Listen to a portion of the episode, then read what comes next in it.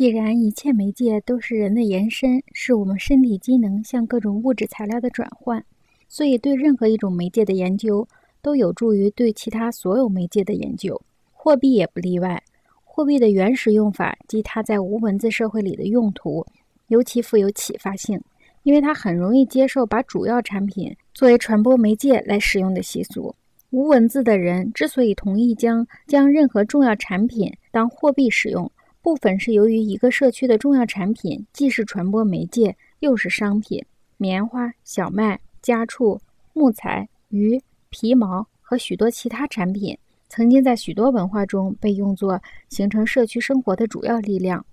当一种主要产品成为社会关系的支配力量时，它又可以被当作价值的储藏所，当作技能和服务的转换器或交换器。尼达斯著名的咒语。将一切触摸到的东西变成黄金的力量，在一定程度上是一切媒介，包括语言的性质。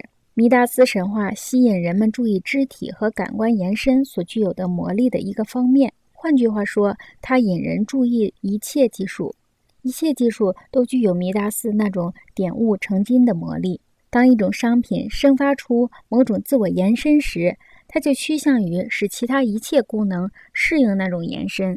与货币一样，语言可以被用作感知的储藏所，用作感知和经验的传输器，将感知从一个人传给另一个人，从一代人传给另一代人。语言是经验的转换器和储藏所。除此之外，它还是经验的还原器和畸变放大器。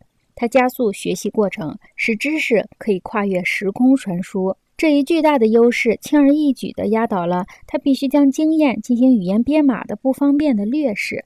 在现代数学和科学中，用非语言手段将经验进行编码的方式正在日益增多。